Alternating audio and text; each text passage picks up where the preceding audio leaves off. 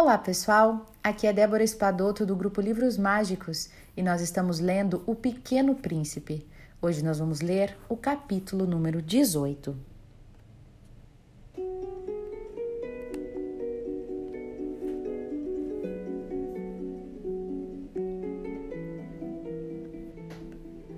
O príncipezinho atravessou o deserto e encontrou apenas uma flor uma flor de três pétalas, uma florzinha assim, à toa.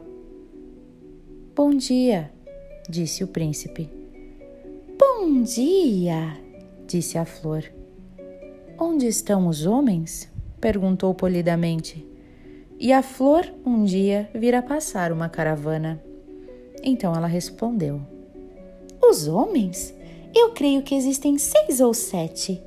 Eu já vi há muitos anos, mas não se pode nunca saber onde se encontram. O vento os leva. Eles não têm raízes. Eles não gostam de raízes. Adeus, disse o príncipezinho. Adeus, disse a flor.